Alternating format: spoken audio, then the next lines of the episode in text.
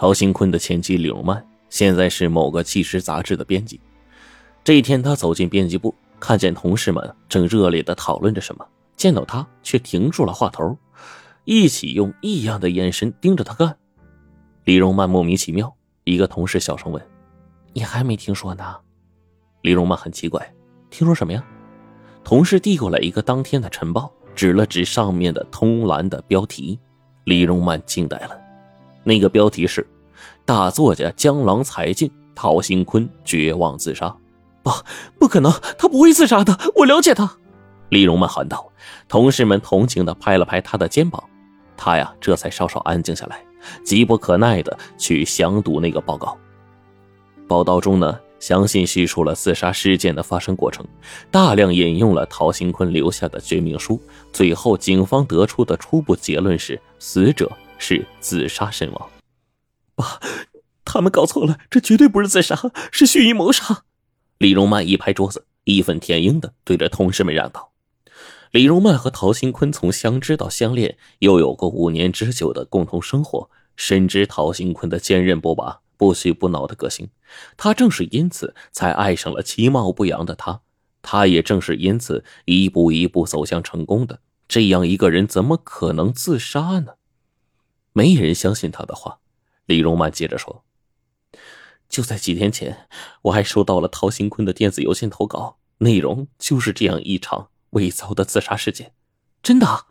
同事们惊急的瞪大了眼睛。李荣曼呢，郑重的点了点头，然后继续说：“我记得很清楚，陶新坤的稿子讲的是这样一个故事：一个液化气公司的老板为了搞垮对手。”高薪雇佣了一个穷途末路的作家，制造一个假自杀的事件，以此来栽赃诬陷对方。作家不知道这其实是针对他的阴谋，还傻乎乎的跟人家配合。结果，这位老板通过调换了液化气瓶，轻易将他谋杀了。你们说这稿子跟他的自杀是不是太巧合了？同事们全都变了颜色。如果这样的话，绝对不仅仅是巧合。他们把那篇稿子找出来，想凭借它让警方重新认识案情。李荣曼懊悔万分的摇了摇头：“ 我看这篇稿子情节太荒诞了，认为那个作家不会那么轻易上当。再说，也不符合咱们纪实风格，把把他删除了。”编辑部的电脑技术员马上过来，但是他恢复文件的努力呢，没有成功。李荣曼觉得事关重大，即使找不到稿子，也要把情况反映给警方。在同事们的鼓励下，他拨通了公安局的电话。他首先询问警察，事发的现场是不是有两个液化气的钢瓶。在得到肯定的答复之后，他激动地向警方复述了陶新坤的来稿。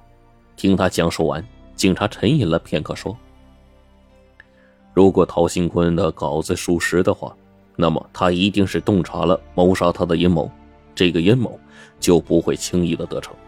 可事实上他死了，恐怕呀，这个就很难理解。停顿了一下，警察又问：“你认识陶兴坤吗？”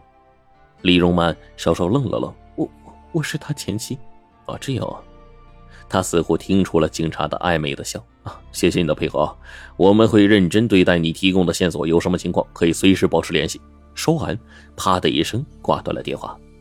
警察显然并不相信那篇稿子的存在，甚至怀疑他的动机，这让李荣曼感觉到气愤难平，却又无可奈何。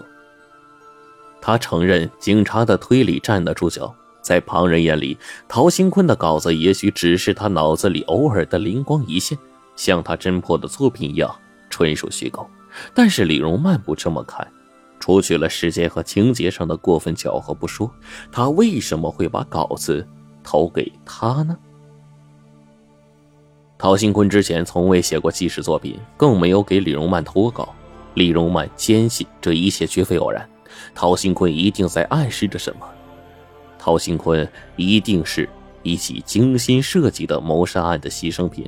难道曾与他倾心相爱的前夫，一个才华横溢的侦探作家，就这样死于非命，而他却坐视不管，任由谋害他的凶手逍遥法外吗？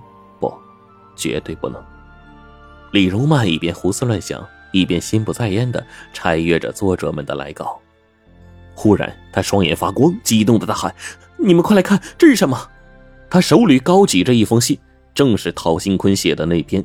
为了万无一失，陶新坤使用了电子邮件和平信两种方式。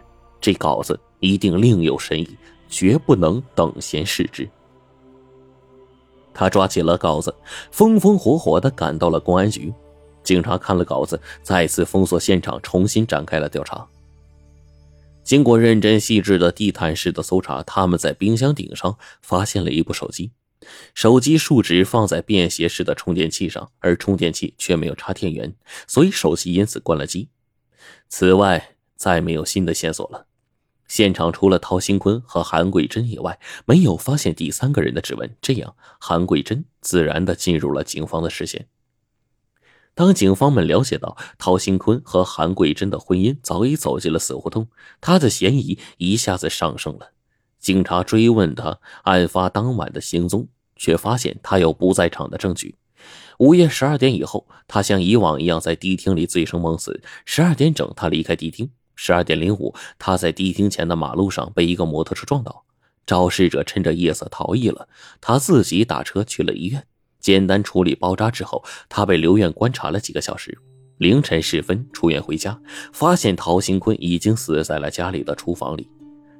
警方询问了地厅服务生、出租车司机和医院里的护士，他们众口一词，都证实了韩桂珍的解释。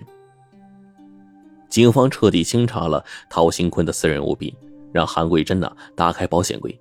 韩桂珍说自己不知道密码，警方不得不动用技术手段。保险柜打开了，当警察发现陶新坤和李荣曼的相册和那份奇怪的保单的时候，视线一下集中在了李荣曼的身上。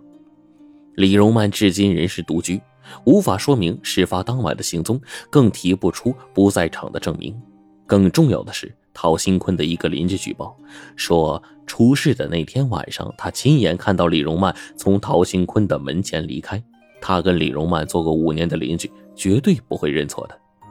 警方根据这一个重要线索，果然从陶新坤的房门上提取到了李荣曼的指纹。警察们兴奋起来，案情似乎要峰回路转，柳暗花明了。李荣曼被请进了公安局，他激烈的为自己申辩，警察们呢却是无动于衷，因为所有的凶手都会称自己无罪，但是李荣曼坚持说，案情的真相应该藏在陶新坤的那篇稿子里。陶新坤留下这篇稿子是为了帮助众人揭示真相的。他特别提醒警察注意稿子结尾时陶新坤的一句没头没尾的莫名其妙的话，说一切的秘密都在相册和电脑里。警察们研究了一下，觉得李荣曼主动提供线索，便本来认定为自杀的案件变为了谋杀。如果他是凶手的话，这一切都不好解释了。所以决定对他的建议呢，姑且听之。进一步的彻底检查那本相册和陶新坤的电脑，希望能够有所突破。